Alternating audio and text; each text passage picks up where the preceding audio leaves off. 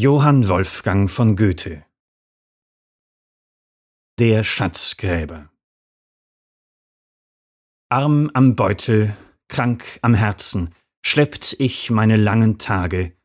Armut ist die größte Plage, Reichtum ist das höchste Gut.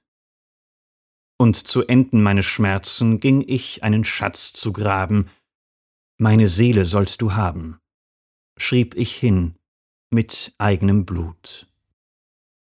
Und so zog ich Kreis um Kreise, stellte wunderbare Flammen, Kraut und Knochenwerk zusammen, die Beschwörung war vollbracht. Und auf die gelernte Weise grub ich nach dem alten Schatze auf dem angezeigten Platze, schwarz und stürmisch war die Nacht und ich sah ein Licht von Weiten, und es kam gleich einem Sterne, hinten aus der fernsten Ferne, eben als es zwölfe schlug.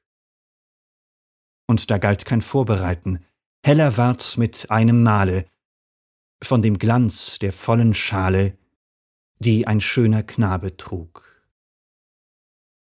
Holde Augen sah ich blinken unter dichtem Blumenkranze, in des Trankes Himmelsglanze trat er in den Kreis herein.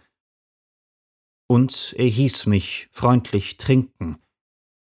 Und ich dacht, es kann der Knabe mit der schönen lichten Gabe wahrlich nicht der Böse sein.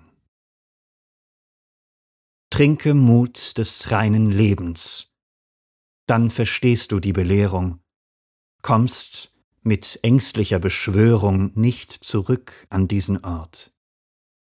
Grabe hier nicht mehr vergebens. Tagesarbeit, abends Gäste, saure Wochen, frohe Feste, sei dein künftig Zauberwort.